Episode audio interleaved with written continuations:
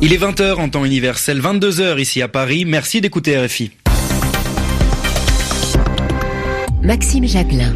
Bienvenue dans cette nouvelle édition de votre journal en français facile. Pour le présenter, à mes côtés ce soir, Alexis Guilleux, bonsoir. Bonsoir Maxime, bonsoir à tous. À la une, ce lundi, l'élection présidentielle en Colombie. Le très conservateur Ivan Duque affrontera le candidat de la gauche, Gustavo Petro, avec un sujet au cœur du duel, la survie des accords de paix avec la guérilla des FARC. L'avenir politique en Italie est toujours incertain. Le président de la République demande à Carlo Cottarelli de former un gouvernement de transition. C'est un ancien responsable du FMI, ce qui ne plaît pas du tout à la nouvelle coalition au pouvoir. L'actualité en France, marquée par le décès de Serge Dassault, industriel et homme politique, il était notamment au cœur de plusieurs affaires judiciaires. Son portrait à suivre. Et puis les sports, du tennis à Roland Garros et du football. On se rendra au Stade de France pour suivre le premier match de préparation de l'équipe de France. Les Bleus affrontent l'Irlande et mènent 2-0 à la pause.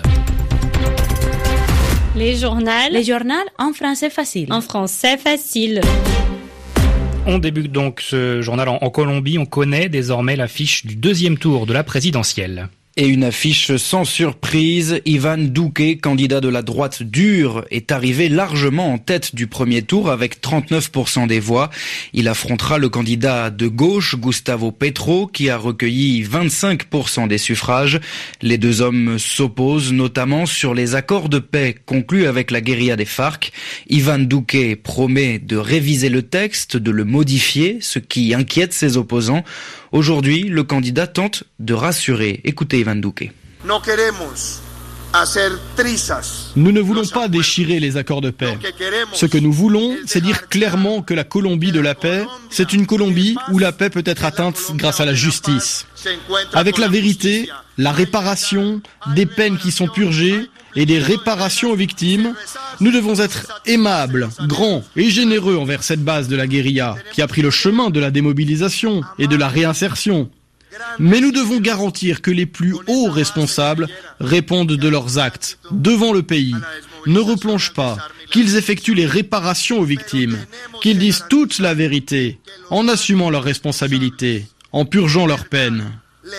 Si nous ne faisons pas tout ça, la paix ne sera jamais durable. Il faut que tous les Colombiens se rassemblent pour effectuer ces modifications dans un grand accord pour le futur de notre pays. Un propos recueilli à Bogota par Véronique Guémard. Et d'ailleurs, de nombreux groupes d'anciens guerrilleros sont toujours euh, actifs dans le pays. Oui, Alexis, sont soupçonnés de différents crimes et d'être impliqués dans le trafic de drogue notamment. Et au moment où les Colombiens se rendaient aux urnes, hier, une opération militaire a été menée justement dans le sud du pays. Onze dissidents de la guérilla des FARC ont été tués selon les autorités colombiennes. Les journaux en français facile. Trois mois après les élections législatives, retour au point de départ ou presque en Italie. Les Italiens devront voter une nouvelle fois pour des élections générales. Ce sera au plus tard en début d'année prochaine. C'est Carlo Cottarelli qui l'annonce. Cet économiste de 64 ans, ancien responsable du Fonds monétaire international, a été désigné, choisi aujourd'hui par le président Sergio Mattarella pour tenter de former un gouvernement provisoire. Une manière de rassurer les marchés financiers car il représente pour beaucoup en Italie l'austérité budgétaire. Problème, c'est tout l'inverse du programme commun annoncé par la Ligue d'extrême droite et le mouvement populiste 5 étoiles. Aujourd'hui, leur leader parle de déni de démocratie, mais le président français Emmanuel Macron, lui, a apporté son soutien au nouveau Premier ministre italien.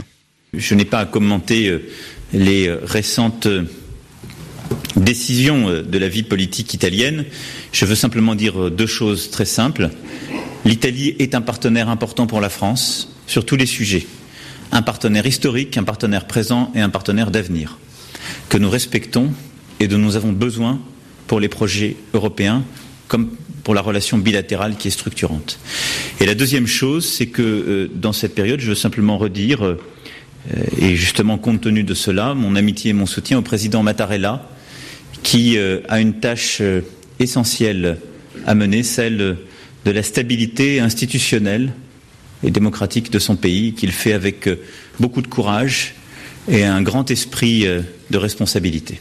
Le président français Emmanuel Macron qui recevait aujourd'hui à Paris le président angolais. Joao Lourenço est en visite en France, une première depuis son élection à la tête de l'Angola en septembre dernier. Les deux chefs d'État ont notamment signé des accords commerciaux et de coopération en matière de défense. La situation en République démocratique du Congo a également été abordée. Paris et Luanda appellent à la tenue des élections le 23 décembre prochain en RDC. Ils intensifient donc la pression sur le président Joseph Kabila. La France et l'Union européenne maintiennent leurs sanctions contre les membres du régime syrien impliqués dans l'utilisation d'armes chimiques. Bruxelles prolonge les sanctions d'un an jusqu'en juin 2019 pour dénoncer la répression en cours à l'encontre de la population civile. La liste noire de l'Union européenne compte plus de 250 noms des personnalités interdites de séjour et dont les avoirs en Europe ont été bloqués. En France, son nom restera avant tout associé aux avions Rafale, mais aussi aux affaires. Serge Dassault est décédé. L'ancien sénateur Les Républicains et industriel français avec 93 ans, la France perd un homme qui avait consacré sa vie à développer un fleuron de l'industrie. Ce sont les mots d'Emmanuel Macron qui a tenu à lui rendre hommage, comme de nombreux responsables politiques, surtout à droite. Retour sur une vie mouvementée avec Anne Souhaitemont. Chez les Dassault, tout est affaire de famille. C'est d'ailleurs auprès de son père, Marcel, que Serge Dassault commence une carrière d'ingénieur au sein de l'entreprise familiale L'Avionneur Dassault, dont il prendra les commandes en 87. Pour vendre ses avions, Serge Dassault pourra compter sur plusieurs présidents, Chirac, Sarkozy, Hollande ou Macron, qui jouent souvent les VRP à travers le monde. Comme son père, Serge Dassault s'était parallèlement lancé en politique. Ultralibéral, contre le mariage pour tous, il combat les 35 heures et les syndicats. En 95, il devient maire de Corbeil-Essonne. C'est une dizaine d'années plus tard que les ennuis commencent. Sa réélection est contestée. L'opposition l'accuse d'avoir acheté des voix. Serge Dassault perd son mandat de maire, mais il reste sénateur. Il devait être jugé la semaine prochaine en appel pour blanchiment de fraude fiscale. Serge Dassault fut aussi patron de presse, comme son père là aussi. Depuis 2004, il était le propriétaire du Figaro. Sa succession politique est déjà en route. Olivier, son aîné, est actuellement député. Marie-Hélène Aber, sa fille, préside elle le conseil de surveillance du groupe Dassault. Anne Souhaitemont, il est devenu en quelques heures un héros national. Mamoudou Gassama va être naturalisé, c'est-à-dire qu'il aura désormais la nationalité française. C'est le président de la République Emmanuel Macron qui l'a annoncé ce matin après l'avoir reçu avec les honneurs à l'Élysée. Mamoudou Gassama pourra même intégrer le service civique des sapeurs-pompiers de Paris. Samedi soir, ce jeune Malien avait porté secours à un enfant suspendu au balcon du quatrième étage de son immeuble. L'exploit a rapidement fait le tour des réseaux sociaux. On ouvre euh, la page des sports avec euh, du tennis à Roland Garros. Et grosse déception pour Kristina Mladenovic. La Française a été éliminée dès le premier tour. Chez les hommes, le Suisse Stan Wawrinka, lui aussi, est éliminé. Ça passe en revanche pour Novak Djokovic et les Français Gilles Simon et Benoît Paire. Et puis l'actualité sportive, c'est aussi du football avec ce premier test pour les Bleus. Premier match de préparation avant le mondial en Russie. L'équipe de France affronte en ce moment même l'Irlande en amical. On retrouve Stade de France Antoine Grenier. Antoine, les Bleus ont fait la différence juste avant la mi-temps.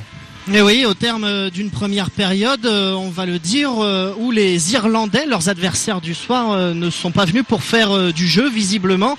Grosse archi même domination de l'équipe de France, 80% de possession de balles, voire 90 à certains moments, et une domination stérile jusqu'à la 40e minute.